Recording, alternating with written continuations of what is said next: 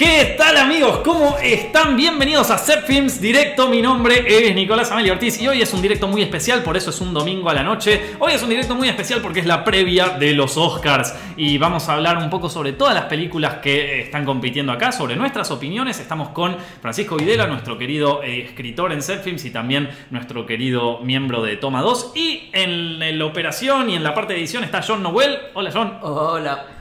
Y bueno, como les digo, vamos a estar hablando sobre las pelis de los Oscars, respondiendo algunas preguntas y viendo un poco eh, qué, qué, polémicas podemos esperar en esta entrega tan esperada que todo el mundo tiene ganas de ver. Bueno, pero antes, antes tenemos una eh, nuestros sponsors del día de hoy que son bastantes, chicos, así que prepárense que hoy nos sponsoría como siempre Godfather Comics, la mejor comiquería del mundo. Yo te estoy te digo del mundo, ya, ya no, no solo el país, del mundo. Godfather Comics es el que o sea, yo le compré todos los cómics a él, son todos los que ven atrás, tengo un montón más por allá. Me encanta, vende de todo, desde literatura, cine, eh, esto, cómics, manga, eh, libros de arte, todo. O sea, es, eh, vos entras ahí, es un paraíso. Ya todos la gente que sigue Set Films, que fue para allá, me dijo Nico, no, no pude haber hecho mejor cosa, me lo dijeron en Twitter, me lo dijeron en todos lados. Godfather Comics, uno de los mejores sponsors que tenemos acá en el canal, eh, queda en Escalabrini, Ortiz y Corrientes. Y su dirección de Facebook y Instagram es facebook.com barra The Godfather Comics y instagram.com barra The Godfather Comics. Pregúntenle lo que quieran por ahí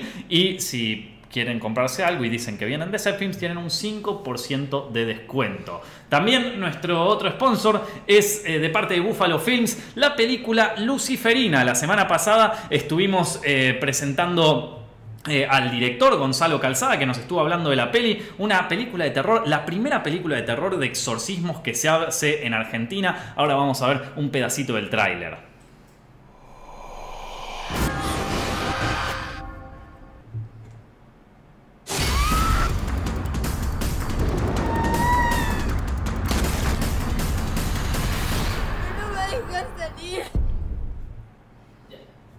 Ese es el teaser de Luciferina, se estrena el 15 de marzo acá en Argentina, espero que la vayan a ver porque está muy muy buena. Y finalmente quiero avisar una cosita antes de que empecemos y es que... Em, el 18 de marzo voy a estar presentando un seminario de dirección de cine. Yo ya vengo avisando de esto hace un tiempo para los que viven en Buenos Aires, Argentina. Eh, se agotaron, ni bien publiqué lo del seminario, se agotaron las entradas enseguida. En una noche se agotaron todas. Así que estuve buscando un lugar un poco más grande. No lo quería hacer mucho más grande porque yo quería que fuera más reducido. Pero para poder habilitar un par de entradas más, se pudieron habilitar las entradas Así que ahora simplemente vayan al Facebook de Zepfilms, a facebook.com barra Zepfilms y van a encontrar el evento ahí. Todavía quedan un par de entradas, así que aprovechen, cómprenlas que ya es como, estas te las estamos dando así de, de, buena onda, loco, porque se agotaron todas en una noche, así que la gente pidió más y por pedido de la gente acá tienen un par más, así que aprovechen y sáquenlas ahora el 18 de marzo, seminario de dirección de cine con papá, locos, Nicolás Amelio Ortiz. Voy a estar hablando de, cómo hacer una película independiente, sobre dirección de actores, fotografía, distribución, cosas online, todo. La verdad que me, puse para preparar esto, loco, ¿no? O sea, me, esforcé muchísimo. Estuve los últimos tres meses, fue básicamente lo único que hice. Pero bueno, Fran, ¿qué onda? ¿Cómo, cómo vienen los, los Oscars? ¿Qué, ¿Qué tenés esperado para esta ceremonia? Bien, la verdad que mm, vi casi todas las películas que, que que, que van a estar en la ceremonia. Eh, hubo algunas que me gustaron mucho, otras que no me gustaron tanto, pero me parece que en general la calidad es buena de, estos, de estas mejores películas. Sí, yo eh, tenía mis dudas, viste, con cómo venía todo ya desde, o sea, fue, un año como muy en Estados Unidos sobre todo un año como muy político, viste, con todo, entonces, más todos los escándalos que hubieron en Hollywood, entonces era como, eh, este año se, ponía medio difícil. O sea, realmente no sé muy bien de qué van a hablar la gente entre medio. Viste, está Jimmy Kimmel como el presentador. Ya te. Es como, bueno, te dice un poco hacia dónde lo van a llevar. Sí, pero me parece como que algo bueno que tienen en Estados Unidos es como que saben que para los eventos es como que la roña medio que no, no aparece. Es como que el día de los eventos están todos bien vestidos. Es como que es una ah, cosa más formal. No, ni no, no, da para, para charlar de, digamos, de esas cosas. Yo no creo que lo mencionen porque aparte es Hollywood. O sea, ellos nunca van a hacer un error ellos nu- nunca van a, cometer ningún error y todos son santos ahí. Así que me parece que no. Duro, ni- duro, duras palabras. ni van a- pero es verdad, es verdad. O sea, esto eh, no, no se van a tirar un balazo en el pie por más de que fueron de lo único que se habló desde septiembre del año pasado hasta hoy. O sea, eh, pero bueno, nada, qué sé yo. Esto, eh, eh, digo, están en un contexto político y aparte moral, por decirlo de alguna manera, medio complicado. O sea, Sí. medio por, por decirlo levemente. Entonces, eh, es va, va a ser una, sensa- una un- una entrega de pre- una ceremonia extraña y un Sí, poco sí. incómoda quizás. O sea, vamos a ser. sinceros. Pero las películas que se presentan, a mí, en general, eh, bueno, tendré opinión más, más o menos en contra, pero son buenas pelis por suerte, Sí. las que están a mejores películas. Lo que teníamos pensado acá con los chicos era hablar sobre todo de las que están nominadas a mejor película, que también están distribuidas en el resto de las nominaciones. Hicimos un video de eh, injusticias en los Oscars que estuvo muy divertido. Eh, así que esta vez yo no siento que sea una. que, que que vaya a haber una injusticia, ¿viste? O sea, No, no, creo que casi todas las, o sea, las películas que yo vi, te puedo decir que todas pueden llegar a salir como mejor película, algunas se las merecerán más, otras menos. Ninguna es una película que diría, esto no da para ni para ir al cine. ahí Yo, que. yo creo que una injusticia para Nico sería que gané, ¿cómo se llama? Lady Bird, no le gusta, Sí. no le gusta Ah, está. No, bueno, ya, ya vamos a, ya vamos a hablar un poquito, un poquito de eso. No, a ver, eh, sería medio una injusticia en comparación con todo lo que está compitiendo, ¿no? Pero en sí es una peli que sobrevive, o sea, no, no es. Bueno, ya, ya vamos a hablar, vamos a un hablar poco- de Lady Bird, sí. Vamos a hablar de Lady Bird y de. y Igual de también todo. es- No creo tampoco que sea un año que vaya a pasar algo, algo extraordinario como, no sé si alguna vez viste el discurso, creo que es de Marlon Brando cuando le gana Ah, sí, no, que, que mandó una. Mandó una. a un activista una- de sí. por los derechos de los, de los nativos americanos y que tuvo un discurso sobre los sitios en el cine y. Tremendo, ¿no? Y, no, y ta- capaz haya un James Cameron, ¿viste? I'm the king of the I'm world. capaz que te encontrás con un cringe así, ¿viste? Bien fuerte. Sí, puede ser. O otra cosa graciosa. El otro día veía el Oscar que le dieron a Scorsese en el 2007 Sí. por The Departed, que se lo da Steven Spielberg, George Lucas Ah, y sí. Coppola. Sí, que era Francis tipo. Coppola. Te estábamos esperando, hermano. Sí, era como todos chistes internos. Dice, No, todos recibimos un Oscar. Y como George Lucas dice, no, yo no recibí mejor película. Y le dicen, como, no, movete. Eso no ha sido contado. Sí, sí. ¿Vos qué decías, John? No, que eso fue muy parecido a lo de DiCaprio, ¿viste? O sea, se- a mí me recordó lo de Marlon Brando, que cuando DiCaprio se lo ganó por fin, se fue directamente con, con el mensaje político. Con el mensaje, no, que, que- con todo el tema de ecología, ¿no? De hablado, sí. Sí. Cambio climático, todo eso. Esto, eh, sí, fue, fue, fue una, fue una movida. Eh, bueno, entonces vamos a arrancar, como dije, vamos a estar eh, hablando sobre todo de las, mejor, las nominadas a Mejor Película, que también están distribuidas por todos lados, pero después responderemos algunas de sus preguntas. La primera que tengo anotada acá, y de la, y de la que ya hablamos en un toma 2, es Dunkirk, Dunkerque, del director Christopher Nolan. Eh, bueno, ya hablamos un poco en el toma 2 de esto, ya Un hablamos poco un poco bastante de esto en el toma 2, pero para hacer un recap de, Sí. de toda la peli. Y aparte está bueno verla, verla, ver una peli así que uno vio hace un tiempo, o una obra de arte, y volver a verla y ver qué te sugiere de nuevo, ¿no? Vista con, con el tiempo. Hmm. Se trabó. Esto, ah, está, sigue todavía el, el micrófono prendido. Entonces sí, porque tuvimos un pequeño detalle técnico, pero ahora lo vamos a resolver, no pasa nada. Bueno, seguí contando, Fran, seguí contando. Dale, sí, sí, sí. Y no, la verdad que es es bueno a veces ver. A mí me pasa a veces que veo, veo la peli, por ejemplo, me pasó con It, que la vi la primera vez eh, para hacer el Tomados. Después del Tomados la volví a ver. Y es como que mi opinión en parte, en parte cambió. A veces pasa, ¿no? Que eh, no sé si a ustedes también les pasará ¿Qué que. fue lo que cambió? Y como que había, había un montón de cosas que me habían gustado mucho y que cuando las volví a ver como que no me cerraron tanto. O por ejemplo la dirección de sonido cuando la vimos por primera vez me pareció que, que estaba muy fuerte y cuando la vi después en otro cine estaba como más normal. Y no tenía tanto como el, el típico susto, viste, que le aparece como el sonido fuerte, rápido a la vez. Claro. Y como que la segunda vez que la vi en el cine como que eso lo habían bajado mucho y habían puesto como para que siguiera a casi la misma altura y no te sufriera tanto el sonido. Eh, y después, eh, sí, sí, de- a mí lo que, lo que más me había... Ah, ya volvió todo y está todo bien, buenísimo. Eh, no, a mí lo que más me había preocupado en aquel momento era el, el tema de la música, que no era como lo que más resaltaba en la peli, ¿viste? Claro. Pero después eh, a mí Dunkirk me gustó mucho, me gustó mucho el final. Sí. Eh, Es una, es una gran peli. No sé si es una peli para ganarse un Oscar. No, para mí es una buena peli. eh, Mm. Es una de tantas pelis de la Segunda Guerra Mundial, pero bueno, cada generación tiene como su peli de la Segunda Guerra Mundial. En los Mm. 60 fue El Día Más Largo, en los 90 fue Soldado Soldado Ryan, Sí. y es como que en los años 2010 no había habido alguna así fuerte. Me parece que esta eh, entra en ese lugar, Claro. como de película bélica. Hmm. Eh, pero digamos, o sea, qué sé yo, si un, chico me pregunta qué, qué pasó en Dunkirk, le diría, bueno, mira, ya te la película, te vas a enterar. Pero no sé si es una película que yo te dijera como, no, tenés que ver, para saber de cine, tenés que ver Dunkirk. Hasta te diría, para saber de cine bélico, tenés que ver Dunkirk. Es una buena peli. Es una gran peli. Es una, igual de, de lo de Nolan estoy contento de que haya hecho Dunkirk porque Totalmente. esto porque de alguna manera vuelve a, a su cine previo a Inception, previo a The Dark Knight, ¿viste? O sea, es como eh, nada, a partir de Dark Knight es como que se, se aventura en un nuevo estilo de cine muy gigante, muy de alto costo de producción y también muy industrial que en un momento se, se- se pone, no te digo repetitivo porque, repetitivo porque están buenas las pelis, pero se vuelve como un poco la zona de confort, ¿viste? Ya para Claro. Interstellar es como medio de nuevo sobre la misma cosa, ¿viste? Por más de que las pelis estén buenas, es como que decir, bueno, qué sé yo, ¿viste? Eh, ponele Kubrick, hacía pelis distintas y siempre te sorprendía con una vuelta que le daba. Sí. Eh, pero, y, y ahora con Dunkirk, de golpe decir, ah, mira, me sorprendió, te demuestra de nuevo que el tipo tiene un, un talento muy grande para contar, para contar historias. Pero bueno, Sí, y, y que esta película le, le importa, ¿no? Porque Mm. es como que vuelve una historia de, de Sí, Gran Bretaña, de, claro. donde él es, de donde él es, digamos, sale un poco Mm. de- del cine como más de Hollywood, siempre en Estados Unidos. exactamente. Ese estilo, ¿no? Esto, John, ¿vos eh, tenés algo más para decir de Dunkirk?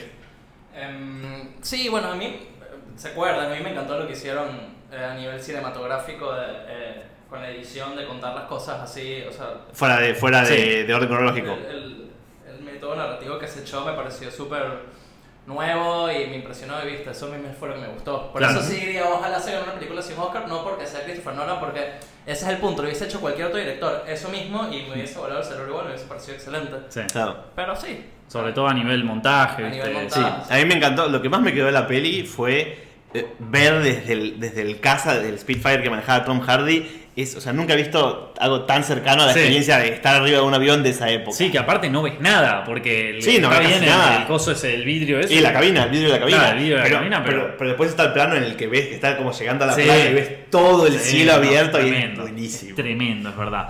Eh, pero bueno, ah, como les digo, habíamos hecho un toma 2 de Dunkirk, que, donde hablamos creo que media hora entera sobre la película, así que lo pueden encontrar en el canal en Set Films. Les recomiendo que lo vean si es que quieren ver bien en detalle nuestra opinión de la película. Pero bueno, tirando un par de, de highlights, eh, de, de momentos estelares de- de eso, de esa opinión, me parece que son estos. Después viene una peli que para mí es la, es la favorita de Fran. Sí, Eh, totalmente.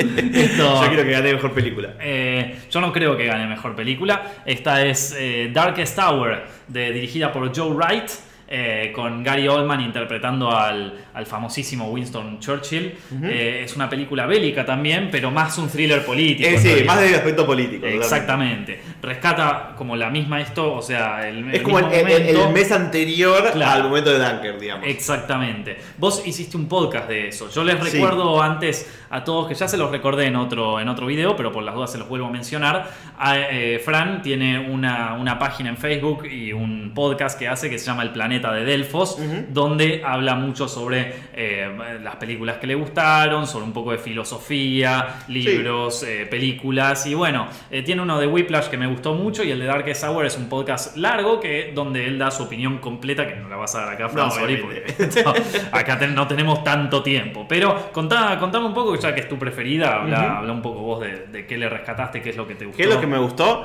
Eh, primero me pareció como una, una, buena, una buena muestra de una biografía de una, una persona importante del siglo XX vista con ojos de hoy que hace hincapié en cosas que a lo mejor en una película de la época no, no haría hincapié. Por ejemplo, la vida familiar de un hombre público. Winston Churchill es una figura conocidísima, digamos, ya casi mítica, a veces de, de ese momento de la Segunda Guerra Mundial en el que parece que, que el mundo se cae abajo, digamos, y surge como un político que tenía una mala reputación y consigue unificar a un país Hmm. para, para enfrentarse a un enemigo, digamos que nadie en la época, háganme el favor, vayan a buscar diarios de la época, todo el mundo pensaba que Alemania en dos meses ganaba y se terminaba la guerra.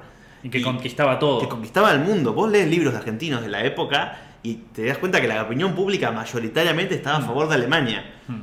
Y por ejemplo, Borges, el el escritor José Borges, escribía, era uno de los pocos que estaba a favor de los aliados y escribía como, en, creo que en otras inquisiciones, en inquisiciones escribe un poco sobre el tema. Pero bueno, volviendo a la película. Me parece interesante mostrar eh, los mecanismos de, de, digamos, de las, las, eh, maquinaciones políticas detrás del poder, ¿no? Hmm. O sea, sube esta persona a jefe de gobierno porque hay una crisis de gobierno, porque se Claro. desarmaron, o sea, se metieron en una guerra que, que hicieron un desastre total. Todo lo que hacen le sale mal. Y bueno, ponen a este tipo porque es como el último recurso, digamos. Hmm. Porque era la única persona que había venido hablando sobre este, sobre este peligro y había venido advirtiendo, viste, cuidado con esta gente con la que no se puede negociar, cuidado con esta gente que no, digamos, que son gente que no, no es una persona racional con la que vos podés discutir. Sí. Y, digamos, el, el- el opositor, digamos, digamos, el opositor no. El, el político, el político opuesto, que es el jefe de su propio partido, Chamberlain, Sí. está convencido de que la política que él tuvo de, de negociar con los nazis fue, digamos, a lo, Lo correcto. lo correcto. Y a lo largo de la película vamos viendo cómo eh, toda la presión está puesta de gente inteligente, eh, con sentido de, digamos, de, de pertenencia a su nación, digamos, no, no son gente mala, no es que lo- lo- los contrincantes son malos o son Mm. perversos, pero digamos, te das cuenta que no entienden el peligro frente al que, están, al que se enfrentan. Claro. Y Churchill tiene que conseguir que el Parlamento y toda la nación esté de acuerdo con él cuando tiene todo en contra. Hmm.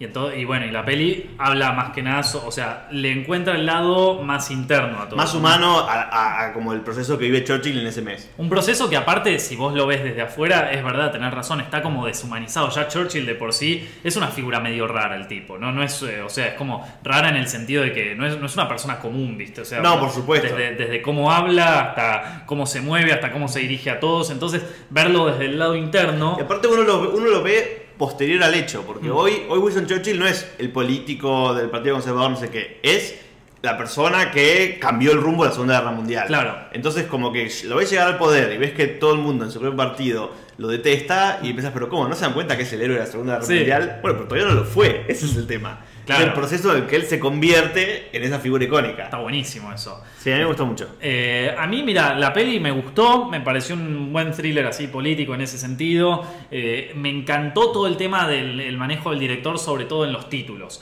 Sí. En esto de cuando caen las fechas, eh, la secuencia de títulos al principio. Eso me pareció súper como creativo y que funciona muy bien. Obviamente los decorados son salpos. ¿Se grabó en locación real? ¿Tenés idea? No, no sé, me parece que no igual. Me parece que no son creo. dos sets, no creo que no, creo, deje. no creo porque ya los sets, o sea, Whitehall de 1940 debe haber cambiado completamente. Claro. Vos pensás que es, es, digamos, es en la zona, de, la sala de guerra es todo de tecnología analógica, no hay nada claro. digital ahí. Claro, claro. Y hoy en día el primer ministro de, de Inglaterra tener una cámara que ve en vivo, digamos, la Sí, guerra de Irak, ponele. Claro, lo que digo es que no, no es el lugar capaz, pero sí lo, lo- o sea, el palacio, viste, todo Sí, eso. eso muy probablemente sí. Eso, eso capaz que sí. Eh, em, los decorados me impactaron, estaba muy bueno, pero no sé si la peli va a ser como una, una película así que, que uno recordaría mucho y cinematográficamente tampoco es que te llama mucho la atención. Tiene una muy buena dirección de fotografía, eso sobre todo me, me gusta mucho en, la- en las primeras escenas, viste, cuando él Pero está... la escalera. El halo de luz Sí. ahí, que le- eso...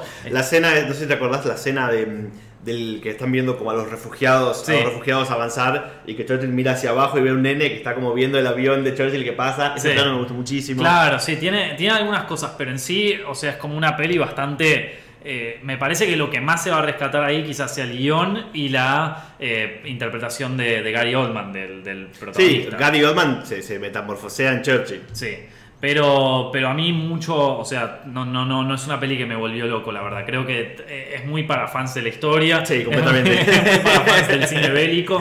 Eh, que de hecho, hay, eh, Fran hizo un video de. Va, escribió un video de- del cine bélico, de películas de cine bélico, por si les interesa. Es un top 10 que está en Setfilms y ya está por llegar a las- al millón de visitas, papu. Sí. Así que bien ahí. John también lo editó. ¿Vos viste Darkest Hour, John? No. ¿No? No. Este- Igual a mí me parece vi, vi que. muy pocas pelis, de, perdón. de Ah, no vamos a poder De hablar mucho con John. Bueno, si no lo escuchan mucho a John no es porque no querramos incluirlo en la charla, sino porque no hizo la tarea, loco. No, a mí me parece que igual que las películas bélicas tienen algo que trasciende la, la guerra en particular, Hmm. sobre todo la Segunda Guerra Mundial. Como que mucha gente que a lo mejor no le interesa la guerra, no le interesa ese momento, puede como aprender, qué sé yo, por ejemplo, la valentía frente a una situación en la que parece todo está perdido. Sí. Yo creo que Dunker también tiene esa, esa, Sí. esa idea como de, no es un tema de esta guerra, es un tema de cómo reaccionar frente a un desafío que en el que parece que, digamos, que te jugás todo. Claro, y también está el tema esto de que nosotros estamos tan alejados de aquella época y de aquel momento donde parecía que todo estaba perdido. Que, que no lo podemos dimensionar. O sea, No, pero también es un conflicto en el que eh, hoy en día, con la perspectiva, está muy claro dónde está bien y dónde está el mal. Sí, sí, sí, sí, no, eso ni hablar. Pero lo que digo es, en, en esta, en esta generación ahora, ya mismo desde la generación pasada, o sea, esto es algo de, De- los- sí, de nuestros abuelos o tatarabuelos. abuelos o tatarabuelos. Totalmente. Lo que digo es, eh, nosotros no tenemos manera de dimensionar eh, este hecho de, bueno, loco, nos pueden conquistar el país. Sí, no, o sea, no existe. te pueden venir a conquistar. Nosotros, viste, hablamos del imperio y qué sé yo, pero imagínate Sí, sí. si viene, o sea, si viene en serio el imperio. Sí, a- una, ocupa- una ocupación militar de tu país, que bajan la bandera de tu país, de- del Palacio Presidencial y suben la bandera de otro país. Claro, o sea, imagínate eso si pasa en serio. No, nosotros no podemos ni siquiera darnos una idea de, de- de qué sería eso, porque ya pasaron tantas generaciones, nos acostumbramos tanto Sí. a, a- a nada, bueno, este está, está así, esta cosa, que, o sea, Bueno, por eso sigue fascinando, ¿no? Claro. 70 años después del hecho sigue habiendo millones de... O sea, de la mejor película tenemos dos películas 70 años claro, después sí, del fin de no, Segunda Guerra es verdad, es verdad. Eh, y bueno, creo que también que esté ese interés también es, es como algo que, que es como, como que falta eso, ese sentido de heroísmo y de cosas en la gente y que Sí, lo buscan tal vez lo buscan en una época donde, donde, digamos, lo que está en juego parece ser algo más grave que, que lo que hoy en día Exactamente, está en juego. exactamente. Bueno, eh, esto fue Darkest Tower y la que sigue es eh, The Post. The Post, la película de, de Steven Spielberg con Meryl Streep y Tom Hanks que habla de, bueno, de este, de, de la, la jefa de redacción o la jefa de, del No, la- la- la dueña, la- del sí. diario. La dueña del diario de eh, ¿cuál es el, el- el Washington Post? El Washington Esto, Post. el- Que era un diario no muy grande hasta ese momento y que a partir del escándalo de los papeles de Vietnam creció a ser uno, de los- uno de los nacionales de Estados Unidos. Y que después también se convierte, viste, que es el que saca El Watergate que- claro, exactamente. y todo eso. O sea, está, habla de un diario que no era muy conocido en un momento y que se vuelve súper popular. Muestra ese, esa etapa y lo que fue la investigación de esos hechos. Bueno, Fran, ¿a vos qué te pareció eh, eh, The Post? Bueno, lo charlábamos un poquito antes de, de empezar. A mí me parece que Steven Spielberg ya llegó a un nivel de, de conocimiento de, de su arte que no te puede hacer una película mala. No te hacer una película aburrida, pero ni en el peor día, en el día que está menos inspirado, no te hacer una película aburrida. Ni ahí. Me parece que es una película correcta, que está muy bien hecha, que tiene cosas que me gustan mucho, Mm. que el foco de la historia es claramente la tensión entre, bueno, cuánto tiene derecho el público a saber sobre lo que hace el gobierno y cuánto tiene derecho el gobierno a, a, digamos, a esconder de la población en pos de un bien mayor. Y que para mí la película pierde un poco de fuerza porque se centra un poco también en la historia de cómo una mujer llega a entrar a un mundo de hombres, eh, algo que en esa época no estaba acostumbrado. Es como que en realidad el, foco parecería más, más lo primero y que te incluye cosas de lo segundo porque es una temática que hoy en día está muy en boga. Claro, ese es el subplot de- Eh, del coso. Sí, pero para mí no se engancha tan bien. Como que si, un- si uno quisiera hacer lo segundo, si una historia interesante, no empezaría con la historia de cómo se sacan los papeles del Pentágono, sino empezaría con el día que se muere el marido de esta mujer y ella Y hereda el periódico. Claro, y que ahí sí tenés una historia de, de- Claro, bueno, de- cómo ella va entrando en, en, digamos, en, en el gobierno y en ponerse en, en papel de ser directora hasta que el último acto sería los papeles que consiguen y que decide publicar. Claro, quizás lo que, lo que vos planteás es como las dos son historias como muy grandes para que una de la, cualquiera de las dos sea una subtramas. Totalmente. Entonces, de- si vos tenés un, un personaje que está en un lugar donde, donde bueno, donde le cuesta, por, por todas las razones que dijiste, le cuesta avanzar en su carrera, que qué sé yo, aparte de que se le muere el Madrid y todo eso, es muy difícil, eh, yo lo noté en la peli, es muy difícil como condensar todo eso en una subtrama. Totalmente. O sea, en que esté como por abajo de la historia original. A mí me pareció cuando la veía que ni bien arrancó la peli, ni bien arrancó, que arranca como con Meryl Streep medio... No, arranca eh, con la escena de Vietnam. Sí, arranca con la escena de Vietnam, eso, pero cuando, cuando pasamos a después, cuando estamos eh, con Meryl Streep, que está medio duditativa, viste, que tiembla un poco y que después no se anima a hablar en el coso, yo dije, bueno, esto va a ser así. O sea, viste, cuando ya decís, bueno, esto va a pasar lo siguiente. Ahora Meryl Streep va a empezar a cada vez encontrar más cosas que le dan más fuerza y en la última escena se va a plantar y se va Sí. a plantar. ¿Y qué pasa? Pasa eso. Entonces, Sí, eh, aparte Meryl Streep es una, una actriz como con mucha personalidad, muy Sí. fuerte. Tenemos, tenemos ya, el espectador tiene en su cabeza un montón de papeles suyos y verla como, como esta señora como que, que, que no golpea la mesa y dice no me pisen más, es como que es raro. En algún momento lo iba a hacer, pero es verdad, se quedó como en subtrama y se vuelve como muy predecible porque aparte tampoco es que la llevan a, a una cosa muy... eh, más interna, más internalizada del personaje, porque gran parte de la película está centrada sobre Tom Hanks y... Sobre todo Hanks y la relación, digamos, que tiene entre ellos dos y con el gobierno, ¿no? O Claro, sí, sí, sí, con el gobierno. El antagonista sería, por un lado, eh, McNamara, que fue el secretario de defensa de Kennedy, y Nixon, que es el gran malo de Hmm. Sí, es el Nixon mejor- siempre es el malo. El mejor malo. el mejor- ¿Te acordás de Black Dynamite? El malo era Nixon. un Nixon con una nariz de plástico enorme. Black Dynamite, una película que debió estar en los Oscars. No, no, Black Dynamite tenía el malo final era Nixon. Acá también el malo final era Nixon. Yo les voy a decir eh, cosas que me gustaron, cosas que no me gustaron tanto de The Post. The Post me parece una buena peli. Justo estuvimos hablando de eso con Harry de Nerd Profiles el otro día. Eh, que él me dijo, ¿cómo vas a tuitear esto si esto es Steven Spielberg? No, vale, que paraba, un toque, loco. Esto, es verdad que mucha, mucha gente bardeó esta película porque es de Spielberg y es verdad que si la hacía otro director quizás hubiese sido más hypeada porque no era Spielberg, ¿entendés? Porque ya estamos tan acostumbrados a que el tipo haga obras maestras que El de tipo golpe... se, se lleva los Oscars así, Claro. que no quiere la cosa. Exactamente, se lo come como chocolatines. Sí, Entonces sí. estamos tan acostumbrados a, a verlo hacer obras apasionantes que ya no nos sorprende nada. O sea, aparece, te hace otra gran obra y, y por más de que sea una buena película, vos decís, bueno, sí, sí, sí era Spielberg, loco, ¿qué, qué, qué- qué podía hacer? ¿Viste? Eh, entonces e- era obvio que mucha gente le iba a tomar así, como que no le iba a dar, prestar mucha atención porque era Spielberg. Capaz que si te la grababa, capaz que si esta misma película te la hacía, no sé. em, Damien Chazelle o, o, eh, Jordan Peele, el de Get Out, o, o Greta Gerwig, ¿viste? Ca- capaz que de golpe decís, eh, mirá por acá, ¿viste? Porque te sorprendió. Claro,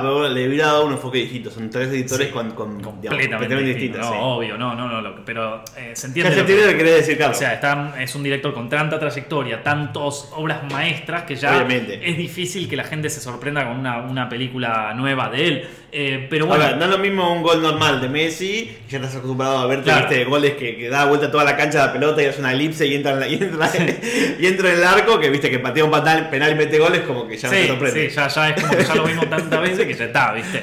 Pero bueno, eh, la cuestión es que él, como, o sea, la peli a mí me gustó, de todas maneras no me parece como para defender la muerte, no es una película que yo la defendería, no, porque esta es la película de Spielberg, loco, o sea, la narrativa y todo, o sea, está, tiene una cosa que a mí eh, me parece súper eh, valorable y que es eh, algo que de alguna manera salva un poco al cine de periodistas. El cine de periodistas tiene, tiene el gran problema que es un cine de mucho diálogo. No sé si vieron, por ejemplo, la peli esta... eh, ay, ¿cómo se llamaba? Eh, bueno, en general, las películas Todo sobre, periodistas. No, no, no sé si No. tanto esa, porque ya Ah. es un poco más, eh, más de los Antiguo, 70 y aparte Pacula. Eh, que es obvio que en esta película hay un montón Ah, de, homenajes, de homenajes a, a, a Pacula, que si no lo conocen es un director que a mí personalmente me fascina. Pero lo que digo es que el cine de periodistas, como tiene mucho, mucha densidad de diálogos, Sí, porque el, el foco de la trama suele ser el descubrimiento de algo y eso es un proceso de investigación que implica hablar con personas, Claro. Hmm. meterte en archivos, leer mucha información, cosa que, digamos, Sí, es sí, difícil de trasladar visualmente a algo interesante. Exacto, entonces muchas veces es, se resuelve mucho a través del diálogo, ¿viste? Entonces, en muchas películas que me, me pasa a mí que veo de periodistas, termino viendo plano contra plano, plano contra plano, plano contra plano, interior oficina del periodista, día, interior eh, oficina del jefe, día, ¿viste? Es como que todo el tiempo vas y venís del mismo lugar a otro. Cosa que, por ejemplo, en Zodiac de David Fincher, Claro, que está su trama de periodista. tenés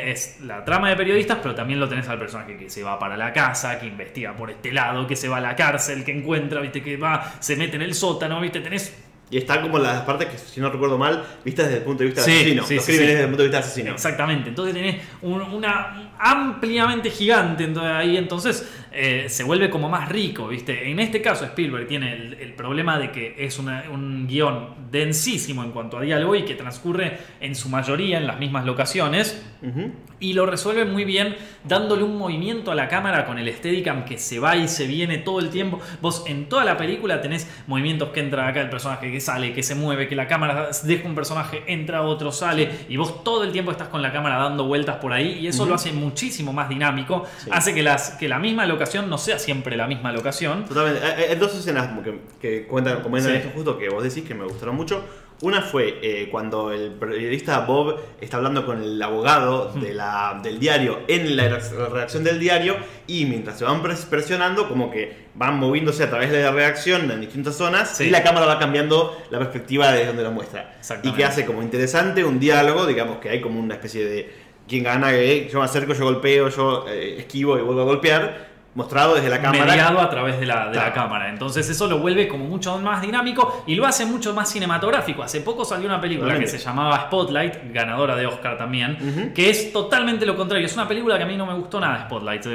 Es una película que es... eh, todo el tiempo plano contra plano, de acá para allá, de esto para el otro, de, de- de- de- una, eh, una narrativa que, que puede estar muy buena, pero que está encarada desde un punto, desde una manera muy, muy simpli, muy, no, no simplista, muy vaga casi, muy, este, en- en- y por eso no, no, no me parece que funcione bien Spotlight, que no, no, no me parece una película que uno se va a acordar todo el tiempo, porque por momentos es eso, es como ver un capítulo de CSI, ¿viste? Entonces llegan al lugar, plano contra plano, le preguntan a este, plano contra plano, le preguntan a este otro, plano contra plano, información, información, información, final, ¿viste? Claro. Esa, es- eso no, no, no es suficiente como para, para, para decir, pa, loco, esto es una gran película de periodista. En cambio, esta, la de, la de Spielberg, lo, lo resuelve muy, muy bien. mejor. Sí, tiene la escena también de que están en la casa de Tom Hanks, que están como los periodistas mirando los papeles, la mujer haciendo sándwiches para los periodistas, los abogados que están hablando por teléfono con la dueña para ver si... Esa parte es interesante. Sí, sí, sí. No, y después tiene dos otras escenas que a mí me fascinaron, que es, eh, bueno,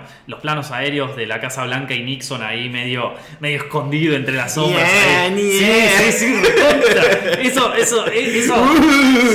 El malvado. Eso de cine de conspiración, de tipo, el malo ahí de aparte, poder. no sé si te diste cuenta que el audio del Sí. teléfono era de un teléfono Sí, 70. sí, obvio. Súper acoplado. Como debería ser, o sea, esto- no, tremendo. E- Esa cosa de cine de conspiración, eso es bien Pacula. Si les gustó ese plano, vean el cine de, de, de Pacula, eh, eh, vean Clut, vean The Parallax View, vean eh, eh, All the President's Men, les va, a, les va a volver loco ese tipo de pelis. O sea, a mí me, me encantó. Y la mejor escena lejos es la del final.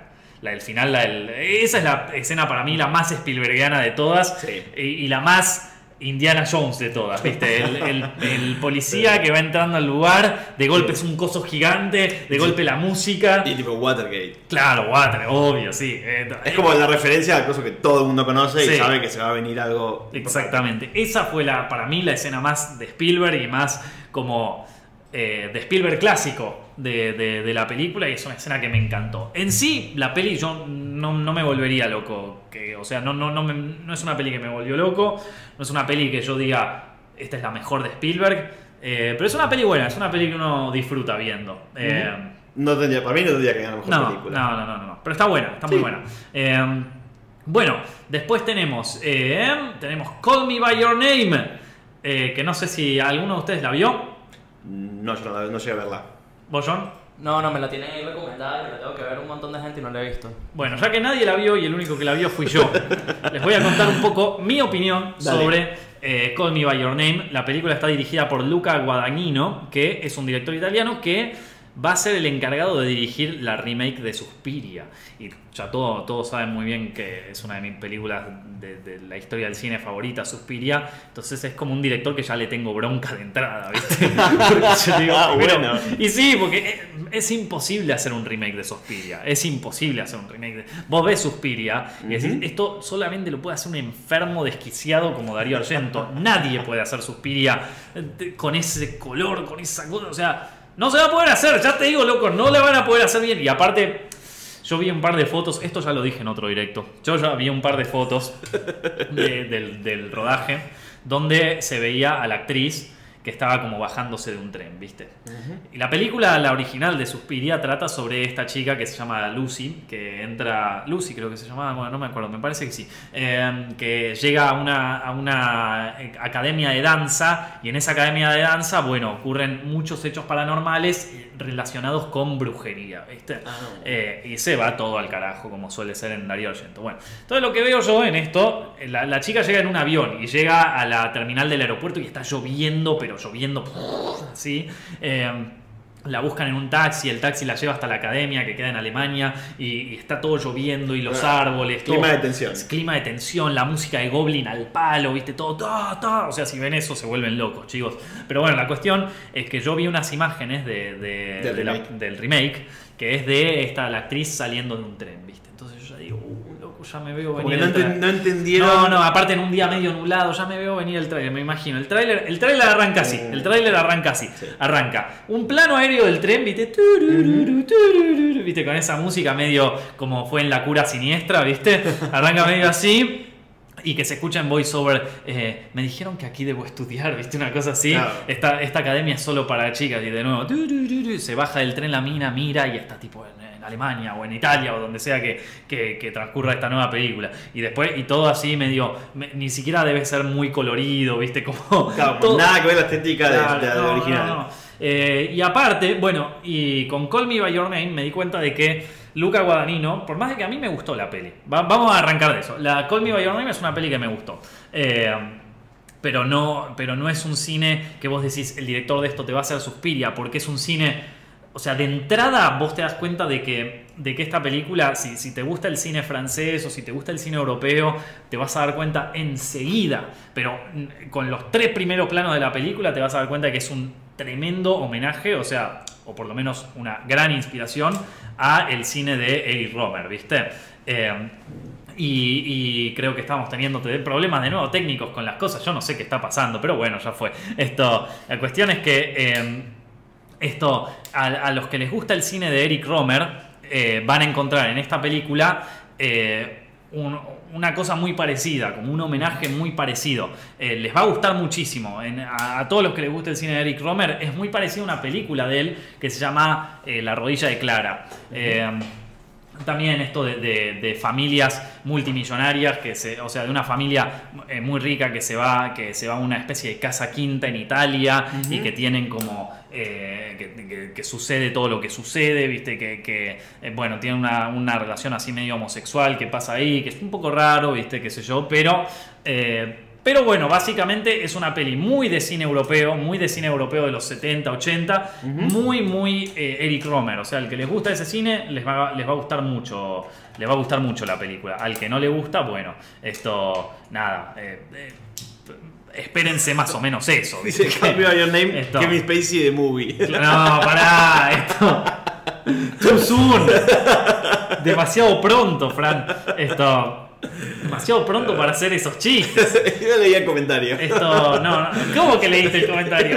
Comentario. Leí un comentario. Decía Qué- eso. Qué, qué, qué fuerte, loco. Qué, qué todo. No, eh, bueno, es que viste cómo eran las películas de, las- de los 70, eran todas así, viste, de tipo que se enamora de la, de la, de la nenita, todo Polanski, viste. Sí, bueno, es un poco Kevin, Kevin Spacey de movie, pero eh, claro, buscar medio los límites y todo eso. Pero bueno, eh, eh, después pero está, está buena, es una peli que me gustó, me gusta mucho. eh, ti- tiene, o sea, la peli trabaja mucho con planos fijos, con travelings muy lentos y, y- y que, que son planos largos, ¿viste? Claro. Que, pero que de todas maneras no te das cuenta, ¿viste? Entonces es, es también muy de cine europeo, muy Antonioni, ¿viste? Un traveling lento que va pasando por ahí, que te va mostrando, también tenés de fondo la ciudad de Italia y que tenés un, por un lado a, a las familias que, que siguen, ¿viste? Que, que siguen bancando al duce y que tienen la, la- la- la foto ahí, el ¿De cuadro en- Mussolini? de Mussolini, de Mussolini en, en la, en, en la puerta de la casa y después tenés a otros que están votando al Partido Comunista. Entonces es como, en ese sentido es medio como y tu mamá también, viste, que te muestra, o sea, te muestra una historia de coming of age de unos chicos, pero eh, entintada un poquito con... El eh, clima político de la época. el clima político de la época, pero está tan de fondo que, bueno, o lo tomás o no lo tomás. te o sea, pero que está. A mí me parece que está bueno eso. A mí no me gustan las películas que te la clavan así, viste, que te dicen, bueno, esto es así, esto es así, nosotros. Acá te- acá te- Como que, que hagan mucho énfasis en el Claro, político. exactamente. Salvo que la película se trate sobre eso Claro. específicamente. Pero cuando coso, cuando te tienen. Bueno, vamos a hablar en la forma del agua sobre eso. Tengo un par de Esto, cosas para bueno, decir. esto, eh, pero, pero, en, eh, pero acá lo tenés bien de, bien de fondo, está siempre así y eh, nada, o sea, es como eh, en ese sentido. Yo creo que a, a la gente que le gusta el cine de Romer le va, le va a gustar mucho esta película. Eh, Pero el, el tema es que es eso, es que es como muy homenaje al cine europeo de los 70-80. Entonces, como que decís, bueno, la verdad que para eso me veo una peli de los 70-80. No, tiene que estar como eh, película europea de rigor en los Oscars. digamos. Claro, claro, no, no sé, no, no, no porque es americano, o sea, está hablada en castellano, en inglés, viste. Esto hubiese estado bueno que estuviera en, en italiano la película. O sea, a veces hablan en italiano, pero hubiese estado bueno que estuviera en italiano la peli. Tendría más sentido todo esto de, de- de que se va todo al carajo, viste. Puede Eh, ser, igual creo que es una adaptación de un libro, no sé cómo será el libro, si es italiano, si es Ah, no, americano. no, no tenía ni idea. no. Pero bueno, nada, no, capaz que a alguno le gusta, capaz que ¿qué querías decir ahí, John? Hablando de adaptaciones, mira, no sabía, ahí viendo los comentarios, el Logan sí está nominada a los Sí, Oscars. sí, está Como- nominada, Como mejor peli adaptada, no tenía la menor Sí, idea. esto- estamos todos, Está bien. todos, todos queremos que Logan gane, loco. Está todos bien, queremos. ¿no? Mal Sí, que- sí, estamos felices, todos queremos que Logan gane. Como mejor guion adaptado, es un buen guion. Exactamente. Bueno, Pasamos a, a la polémica. pasamos a. No, no es la polémica. Yo no creo que sea polémica. A mí no me parece polémica. A mí- A ver, eh, bueno. Es una donde Fran y yo está- no Eh, estamos no estamos de acuerdo, Hay, dos películas donde Fran y yo no estamos de acuerdo. eh, y una de ellas es Lady Bird. La, de, la dirigida por Greta Gerwig con. eh, vos te sabías bien el nombre. Sauir se come. Jersey se Jersey se pronuncia, ahí está. Jersey Ronan y Lucas Hedges. Y bueno, esto. Bueno, arrancamos ya que eh, a Fran le gustó mucho. Dale. A mí no, no, no me parece que sea como la más nominable a los Oscars. Sí, Lady Bird es la historia de una chica llamada Christine McPherson que se dio a sí misma el nombre de Lady Bird y que está pasando por esa etapa de la adolescencia que entra como en, en lucha con todo lo, digamos, todo lo establecido y ella como que cree que el colegio y sobre todo su mamá, que es como muy, muy de estar encima, muy sobreprotectora, como que todo quiere molestarla y quiere destruirla y no quiere dejarle vivir. Entonces está como viendo ese proceso adolescente, digamos, de cometer, viste, mal- cometer malas decisiones, mandarse alguna cagada, qué sé yo, y aprender a lo largo de ese proceso, digamos, que esa, todas esas cosas que, que a ella le parece que le hacen la vida imposible, en el fondo le dan muchísimo amor. De hecho, hay una de las, de las frases que más me gustó de la película, cuando está ella hablando con la directora, con la monja directora del colegio, que le dice como que ella ama mucho Sacramento, ¿no? Que es la ciudad donde está Sí. eh, la trama, donde está puesta la trama. Y ella dice, no, yo no quiero saber nada de Sacramento. Y le dice, no, pero la, la- la mujer le dice, pero la atención que pones en la descripción de tu ciudad te muestra lo que amás. Hmm. Dice, pero la atención no es el amor. Dice, y yo creo que atención y amor tienen mucho que ver. Claro. Y sí, bueno, sí, o sea, obvio. Esto. Bueno. Y se nota como ese amor por, por la educación que recibió en el colegio al que, al que la directora fue, que tiene mucho Claro. del colegio de Lady Bird, eh, por, por, digamos, por saber cuál es el, el lugar de la familia, y una nostalgia también de, de como de algo más, como de que la vida tiene que llegar a algo más. O sea, ella, te, ella te muestra como todos los lugares en los que busca Sí. digamos, su felicidad y como muchos no le llegan a, a satisfacer del todo. Y como esa escena final que ella entra en el coro de la iglesia y como que escucha simplemente la, la belleza de las voces y Claro. como que siente que la vida está para algo más. Exacto. Claro, como que sí. e- Es una peli muy autobiográfica, obviamente. Sí, se nota un poco como el- el- la falta de dirección que provoca como, como cuando una persona te cuenta sus recuerdos. Sí, ¿no? claro. Que no necesariamente tienen como una línea argumental clara que se vaya desarrollando, son como impresiones. Sí, es verdad. Bueno, a mí, de todas las que están para los Oscars, es. eh, la que, La que que más floja. La, que vi más floja, capaz. A ver, no, no. eh, es más una peli para Sundance que para Oscar, me parece a mí. No, no es una peli para. para eh, es una peli para Sundance y ahí una peli más independiente, viste, más eh, de, de así, de, de, de coming of age, de, sea más intimista. más intimista, más tranqui. No es una película que te plantee ninguna idea cinematográfica. Es, eh, es, es una ópera prima o es, Sí, es es una ópera prima. ópera prima. Entonces eh, es como.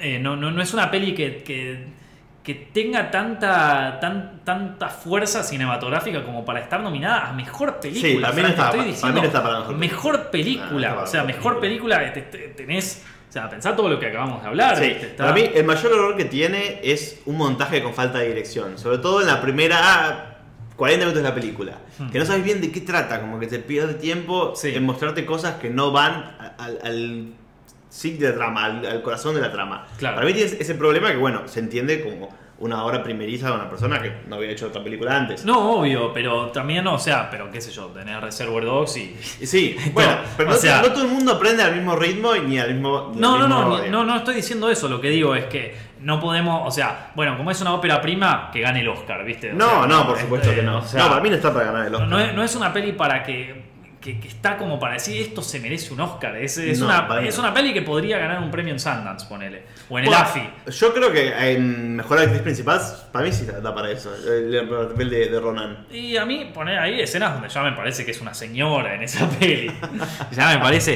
Eh, Pero hay ella que actúa de una chica de parece una 15, adolescente. 16 años y, y, y ponerle en la escena que, que están en, la, en las audiciones para, para, Para hacer la obra de teatro del para hacer la colegio. obra de teatro. Veía al tipo ella enamorada y yo decía, pará, loco, esta, esta mujer tiene 90 años, está con- este, bueno. con- con este pibe. Después, después bardean Call Me By Your Name, pero estamos ahí, loco. Esto, esta se coló en el colegio, nada que ver.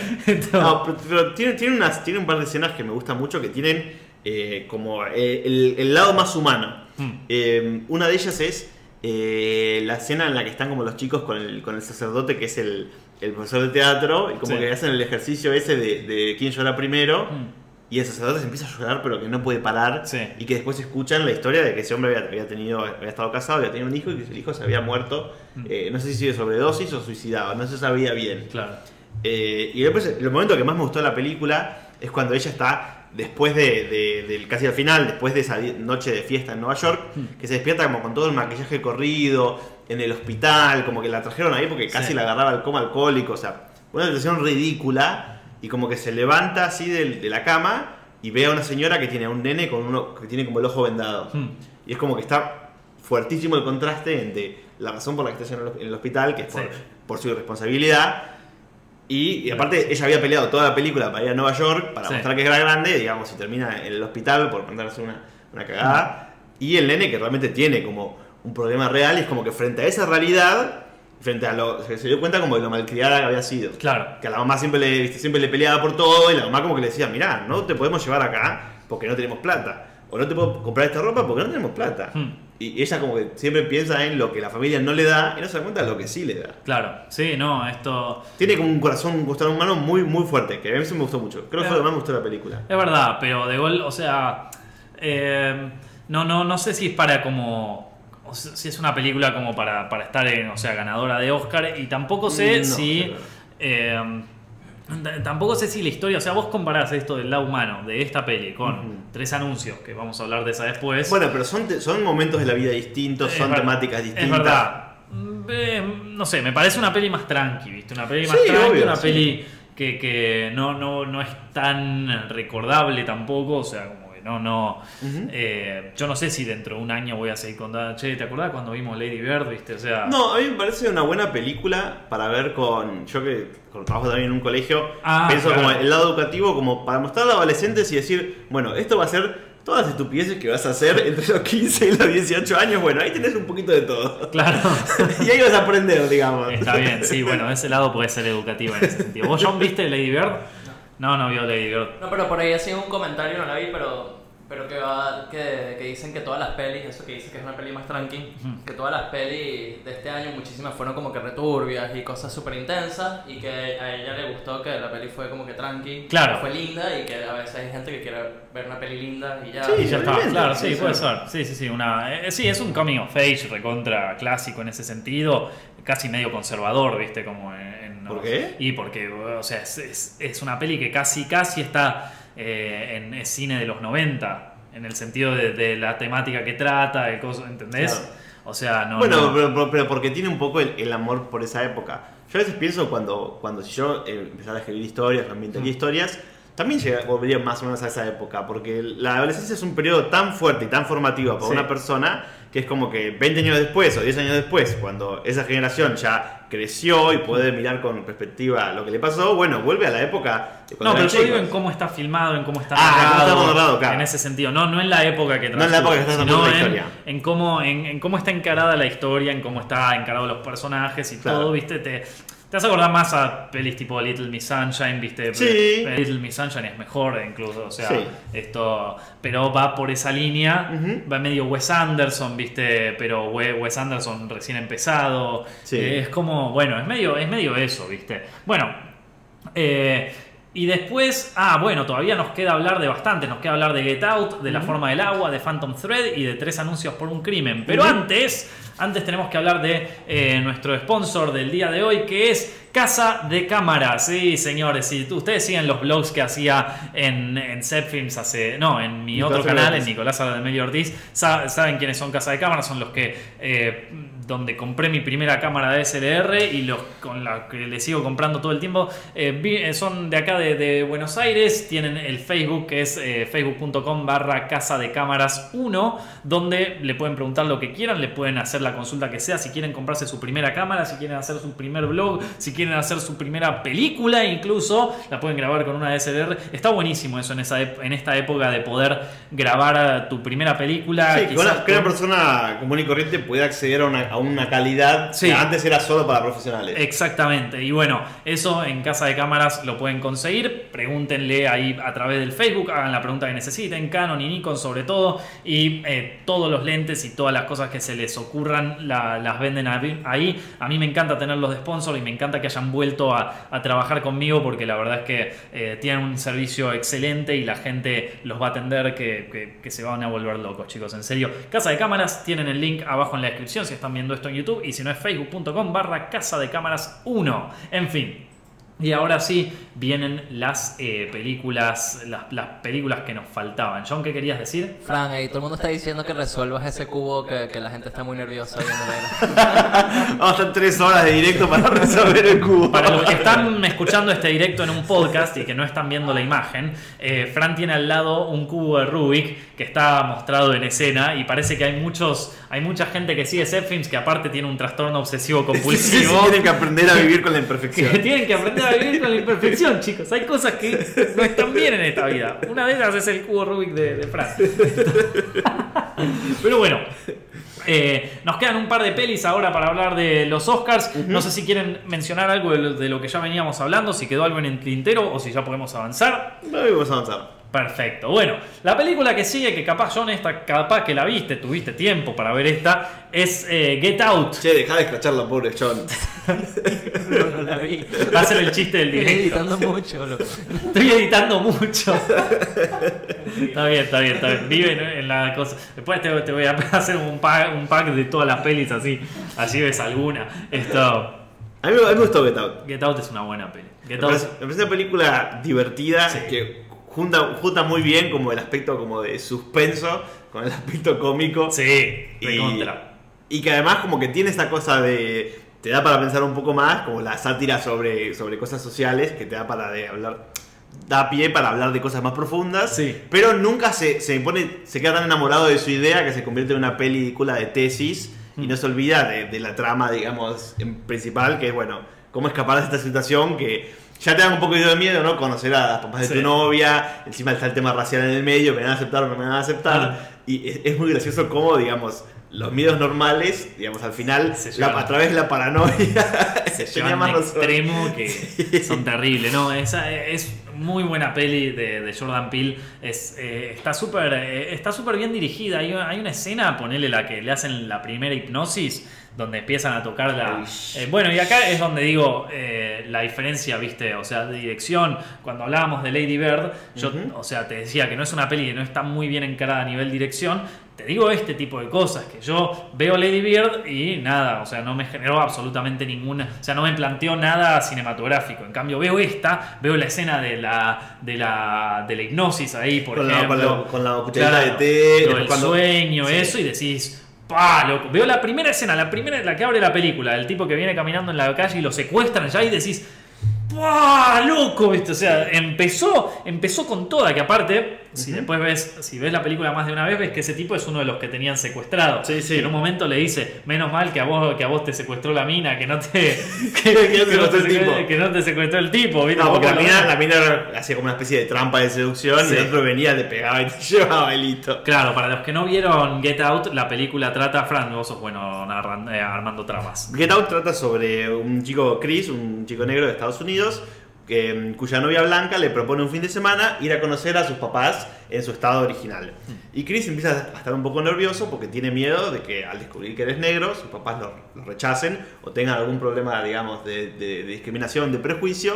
Y la novia le asegura que el papá es la persona más progresista que existe en el mundo, que votó por Obama dos veces y podría votar cinco veces si, si tuviera la oportunidad, y que como que no se preocupará porque era como la, la gente más normal del mundo.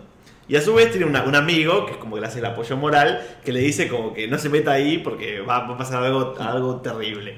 La cuestión es que a medida que se van acercando a la casa de, a la casa de los papás de, la novia, empiezan a, pas- a pasar cosas raras. Primero como que pisan un ciervo, eh, después como que la gente, la gente de, de la, de la casa, digamos la familia, se comporta como medio extraño y los, la- las personas que trabajan en la casa, que son los dos negros también, también tienen un comportamiento muy, muy extraño que no se condice para nada con la persona que parecen ser. Y este Chris se empieza a sentir cada vez más aislado y cada vez más paranoico hasta que llega a la revelación, digamos que bueno, si viste el tráiler no, no te vas a sorprender porque es una película que se cuenta en el tráiler perfectamente, que es que estos super, super, super, reco- hip- super, ah, hiper recontra progres en realidad secuestran a negros para meter su cerebro en la cabeza de los negros y así poder ser como el, el progre perfecto, digamos, de qué locura. Es tremendo. Terrible, pero es muy gracioso. Es una buena peli. Eh, la- mira, a mí lo único que no me gusta de Get Out, lo único que la. A mí me encanta el cine de terror aparte. Y esta película es Tiene un montón de cine de Tiene terror. mucho de cine de terror. Pero lo único que no me gusta de, de Get Out es que en el último acto me lo cuentan a la mitad de la peli. Entonces yo. eh, los últimos 30 minutos ya es como que es Espera, da o sea, lo de- mismo. desde que Chris está en el sillón atrapado hasta que hasta el final. Desde que se revela, desde que le muestran la, la pantalla con toda la trama y Ah, todo eso. claro, sí. O sea, a partir de que es bueno, eh, eh, ¿cómo, cómo me escapo de acá? Ya están todos, o sea, todas las tramas están resueltas. Está todo. Lo Sí. único, porque ya descubrió lo de la novia, ya todo, todos los arcos. Queda los- como colgando lo del amigo. Claro, ya, pero todos los arcos de los personajes ya están resueltos a partir Sí. de ahí. Entonces ya no hay nada más que desarrollar. Sí. Ya no hay algo como para decir, bueno, serán buenos, serán malos, No, tendrán no. Una, una cosa. Ya El todo es cómo escapar a él. Exactamente, ya todos los arcos de todos los personajes ya no, no, hay, no hay nada más que desarrollar en la película. Entonces es como, bueno, nada, a ver cómo se escapa, pero ya sabes un poco que o se va a escapar o se va a morir, pero tampoco te importa tanto porque no hay nada, no es como, no es como volviendo al tema del camino del héroe en Star Wars, ¿viste? No, no hay todo, no le falta, viste, que hasta que no llega al final de la película, el personaje principal no termina de aprender todo, ¿viste? Sí. Y en esta película ya llegó a aprender todo en, en el tercer acto. Entonces, al final de todo el final del tercer acto, no te, no te ayuda mucho a empatizar con el personaje principal porque ya sabes todo, porque ya hiciste todo, ya pasaste por esa catarsis del personaje, entonces ya está. Eh, Bueno, está medio la desesperación. A mí me parece muy buena la escena en la que él como que ya decide que se tiene que ir Sí. y agarra el bolso y se, y se- y se- y se busca ir y la novia que como, que busca las llaves y que escuchás el ruido de que mete la mano en el bolso y la da vuelta y dice, Sí. "Eh, cariño las llaves. Y como que cada vez es más claro que el, que el resto de la familia Claro. está metida en la conspiración, cariño las llaves, cariño las llaves. Y la chica sigue así las llaves, mira para como- tiene como cara de preocupada, las pone como cara seria y dice, acá están. Claro. Y ese es el momento en el que como que decís, Sí. listo, están todos metidos. Sí, obvio. Esto, Pero después claro, también... a partir de ahí es como que la tensión baja. Poco lo de las fotos, viste, que las tenía ahí, Sí. que se, o sea, e- e- eso, se- pero bueno, nada, ya es ponerse muy, es una gran peli Get Out, les Sí, recomiendo parece- que la vean, se, se van a divertir mucho. Aparte que en Estados Unidos dio lugar a una discusión muy grande sobre el tema de las relaciones raciales Sí. y cómo, digamos, el, la persona súper progresista que parece la menos racista del mundo, Al final- es como que a través de la fetichización de, de lo, lo- lo diferente, es como que los terminan convirtiendo también como en piezas de museo, digamos. Eh, Exactamente. Entonces, bueno, eh, esto, ¿qué te iba a decir? Ah, sí, eh, entonces... eh, Pero no da para mejor película, es una no. película chiste. No, me encanta igual que esté en los Sí, Oscars. y me encantaría, no, no sé si que gane a mejor película, pero que gane algo estaría, sería una fiesta. Aparte de una peli de terror, el terror es siempre súper desvalorado en los Oscars, entonces nada, es como que esta- estaría bueno que estaría bueno que gane algo, a mí me encantaría. Bueno, eh, lo tenemos a Hardy acá en la puerta, pero le vamos a decir que venga un poquito más tarde. Esto. eh, nos queda hablar de tres pelis, pero ya dentro de poco arrancan los Oscars, así que vamos a hacer estas últimas, las vamos a, a liquidar rápido. Igual, a ver, tres anuncios, hicimos un toma dos, así que dentro de poco van a tener una opinión de más o menos media hora. Esa la vi, es- es- esa la vi. Esa la vio yo, Esa la está. Y van a tener toda la opinión. Así Para- que tre- tres anuncios, hacemos bien cortito. Mi predicción es que va a ganar otros anuncios. Mi predicción es que debería ganar tres anuncios. Es una peli que, que se merece todo. Es una, una de las mejores pelis del año. Totalmente. Eh, y es una peli que tiene todo. Tiene todo lo que veníamos hablando. Desde historia, humanidad, cinematografía, dirección de foto, personajes desarrollados, Actores muy actores buenos. muy buenos, montaje increíble, música. Es una película que engloba todo, que funciona bien y que no, no, no, hay, no, hay, no hay discusión ahí, no hay, no hay manera de discutir. Es la típica que después gana el Oscar y toda la gente "Ay, está sobrevalorada. No, es, es, como-. Está, es una peli que vale la pena en todos los sentidos y es una peli que se van a acordar. O sea que dentro de 30 años le vas a decir a tu hijo cuando te pregunte, tu hijo cinéfilo, viste que recién está estudiando cine, te pregunta, papá, eh, voy a ver tres anuncios por un cine, vos- eh, por un crimen, y vos le vas a decir, ¿sabes qué, hijo? Esa yo la vi en el cine. La vi en el cine, Esto, claro. o sea, eh, va a ser esa película. Pero bueno, eh, así que más o menos englobando, no se preocupen, vamos a hacer un toma 2 de esto, lo vamos a estar publicando esta semana, así que estén súper atentos por eso. John quería decir algo más. No, no, que sí, que la vi. No, está buenísimo. Es una peli que a mí me gustó. eh, me parece que el tomado eh, está bastante completo. Y, y decimos todo lo que vamos a decir este jueves. Lo, vas a, lo van a disfrutar mucho, así que no se lo pierdan. Después está, eh, bueno, está Phantom Thread, eh, dirigida por Paul Thomas Anderson, que nos cuenta la historia de un modista en Inglaterra, eh, de posguerra, ¿no? Es Años en 50, en más años o menos, 50 por ahí, que entabla esta relación con una, una mujer que arranca como una, eh, como una moza en, un, en, un, eh, en una especie de... En un restaurante de camino y él Claro. como que la convierte en su modelo de vestidos porque dice que tiene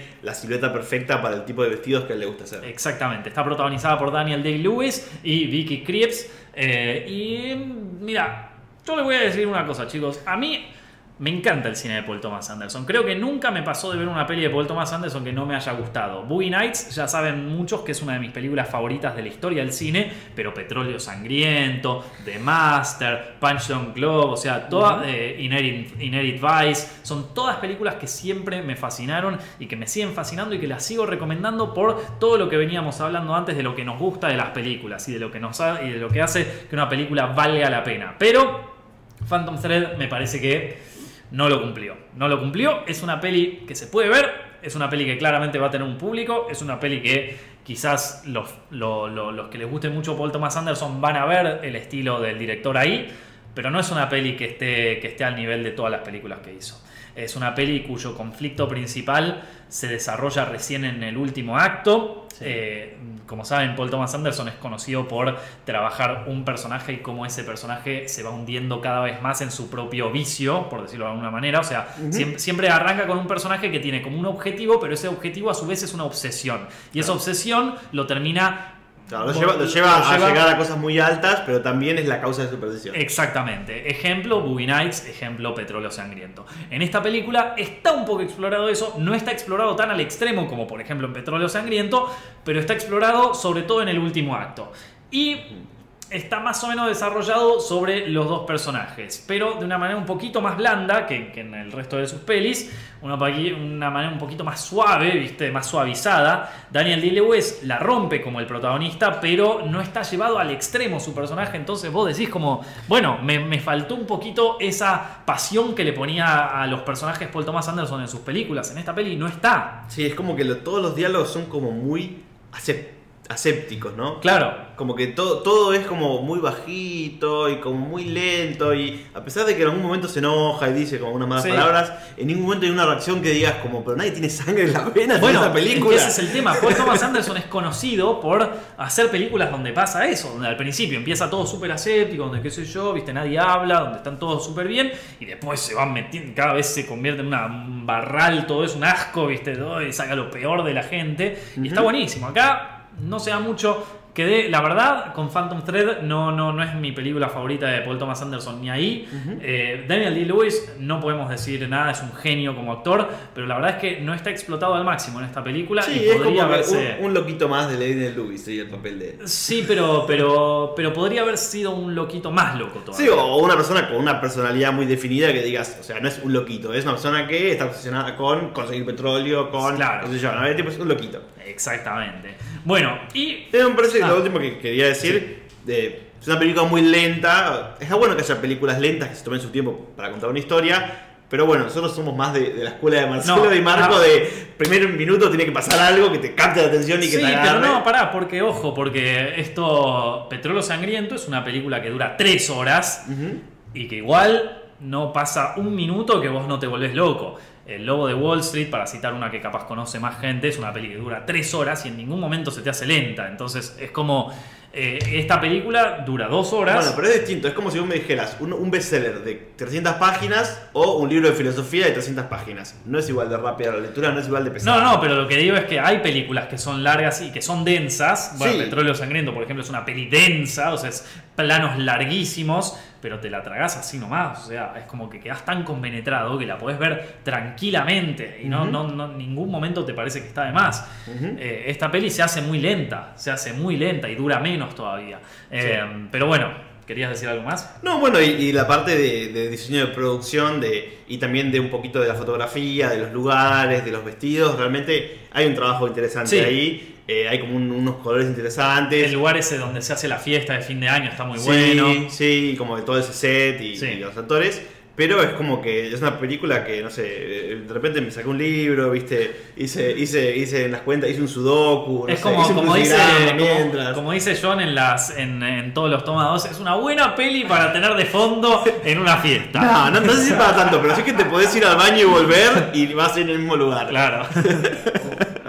bueno, y por último tenemos eh, La forma del agua. Dirigida por eh, Guillermo del Toro y protagonizada por Sally Hawkins, que nos cuenta la historia de una mujer que trabaja en una facilidad del gobierno súper secreta y donde tienen en cautiverio una criatura. Y esa criatura poco a poco va a ir entablando una relación con esta Sally Hawkins, que quizás llega a límites bestiales, según Fran. Pero bueno, esto eh, vamos a ver. Sí, eh, para mí es la película que no tendría que ganar y que probablemente gane. Porque tiene como todos los ingredientes, digamos, de eh, lo que a esta época le parece mejor o más políticamente correcto y que para mí no realmente no se merece. Va a ser una película que todo lo que tiene de elementos que ahora, digamos, como que resuenan mucho en la gente, dentro de 10 años va a ser, uy, ¿te acordás cuando en 2018 estábamos metidos con eso? Sí, no, no lo puedo creer. Bueno, eh, para mí esta The Shape of Water es mi, es mi película favorita del, 2000, ¿En del serio? 2017. Sí, Uh. está número uno en, en, Desacuerdo. en Set Film. Sí, está bien.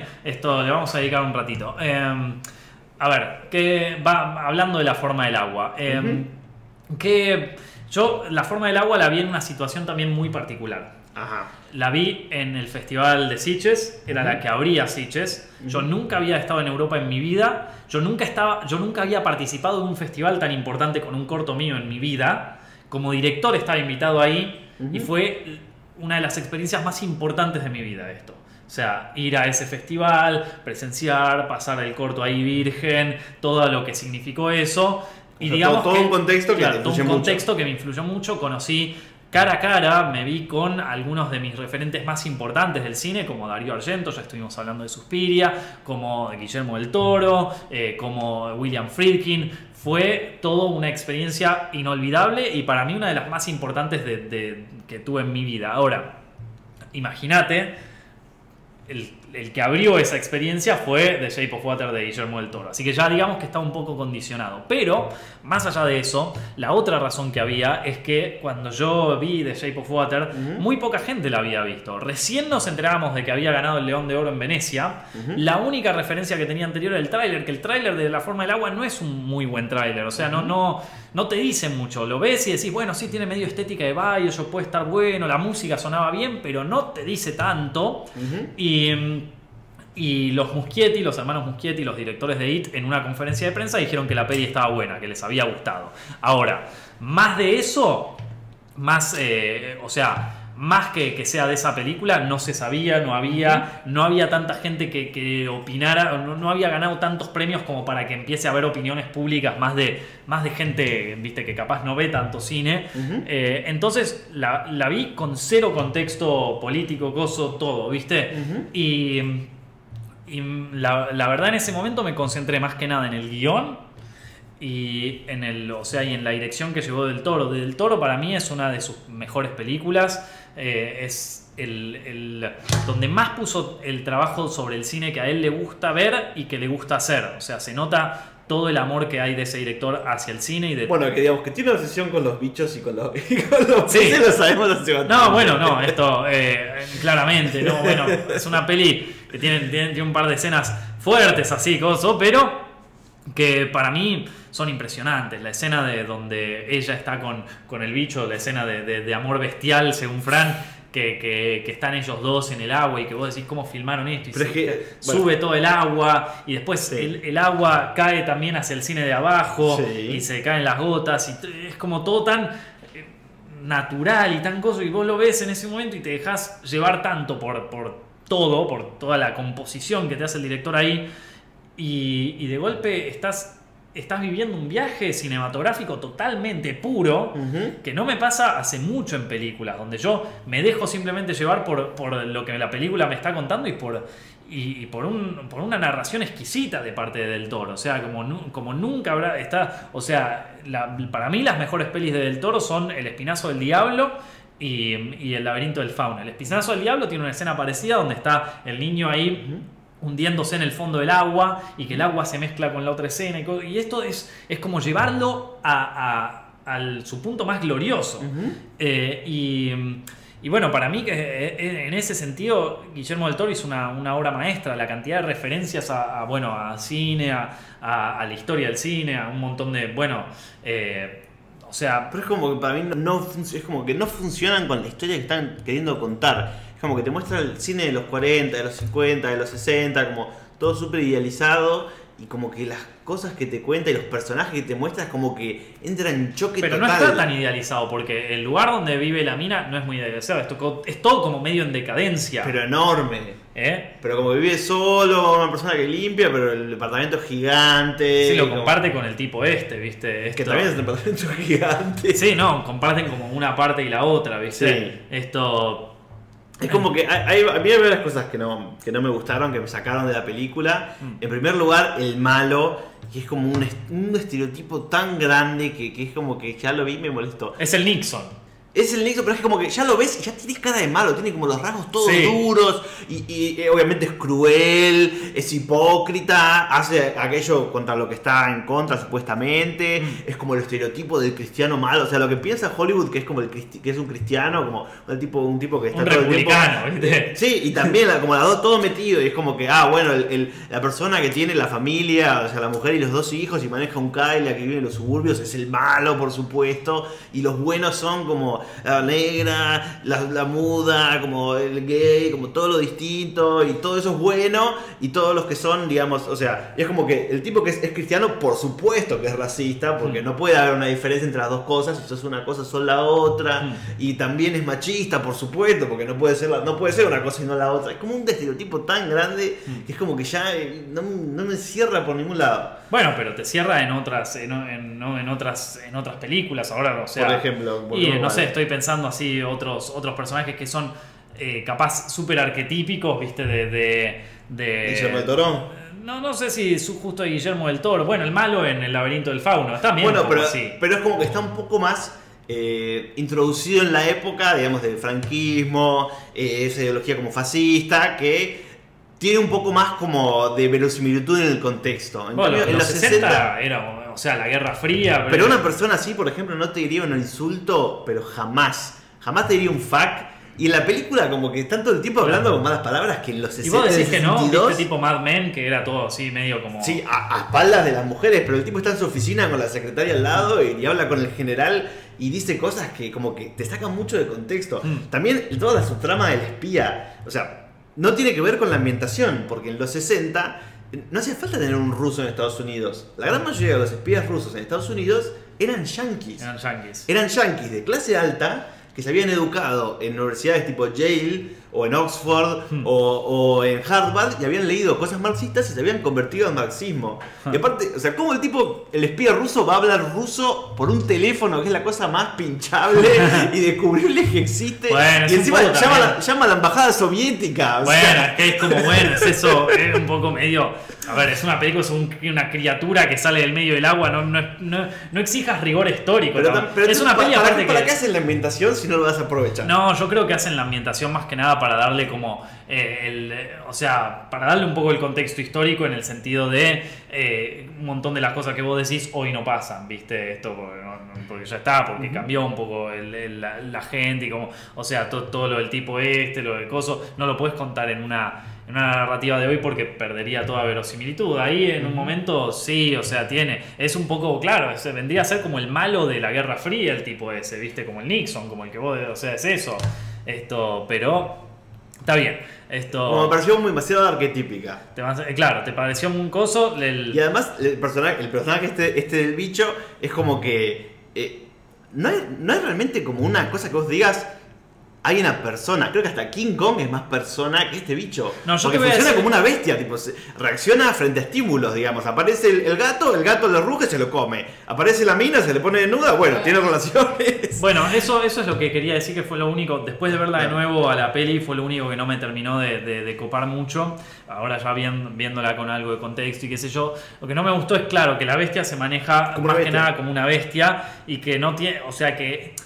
Se le da la oportunidad de aprender, pero por ejemplo, cuando, o sea, él tiene la, la posibilidad de, de- de sanar gente y en la última cosa mata al tipo, ¿viste? Cuando lo Sí. podría haber sanado, ¿viste? Por más de que Era sea el malo. Sí, por Bueno, pero el malo es como una bestia. Lo, lo- lo lastiman y él responde con violencia. Está bien, bueno, pero lo que digo es, lo, lo mata cuando podría no haberlo matado, ¿entendés? O sea, de po- ser- Bueno, pero es que justamente la capacidad de decidir Mm. frente a un estímulo es algo propio de una persona, un animal racional. Claro, bueno, por eso es que yo pensé, llegando al final, que iba a pasar eso. Por eso, eso es lo que a mí no, no, no me gustó de la forma del agua. Que si, si hubiese, si lo hubiese- porque justamente lo que te da la posibilidad de llevarlo, como de humanizarlo más, es que el monstruo aprenda O sea, a- muestre capacidades propias de un animal racional y no de un animal. Exactamente. Entonces yo me imaginé que viéndola por segunda vez decía, bueno, esto no tiene sentido para el propio personaje porque lo termina, como que te lo termina dejando ahí como no, no nada, se llevó Sí. a la mina al fondo del mar, ya Sí, está. y toda la película es como la- esta celebración de lo bueno que es que esta tipa haya encontrado el amor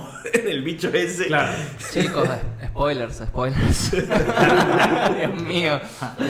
Bueno chicos, eh, ya, arranca- ya arrancó la ceremonia, así que hemos hablado de todas las películas, espero que hayan disfrutado este directo, que lo pueden ver a través de YouTube, a través de Facebook y también lo pueden escuchar en su forma de podcast. Recuerden que somos uno de los podcasts más escuchados en Argentina y quizás en México, no sé, me tendrían que decir, así que les agradezco mucho a todos los que descargan el podcast, a todos los que le ponen un like en, en Apple o en iTunes o en SoundCloud, en SoundCloud, les agradezco mucho a los que le ponen like acá en YouTube también y en Facebook, por- como no. Bueno, muchas gracias a todos por ver el directo, gracias Fran por estar acá con nosotros, Gracias, gracias, por John invitarme. por venir, eh, como siempre. Pronto, pronto hacemos uno de Marvel que la gente pidió. Eh, la gente está pidiendo el de. Marvel, ahora cuando se acerque Infinity, Infinity War, War. lo, lo vamos a hacer. Chicos, como siempre, muchas gracias por estar del otro lado. Nos estamos viendo la semana que viene.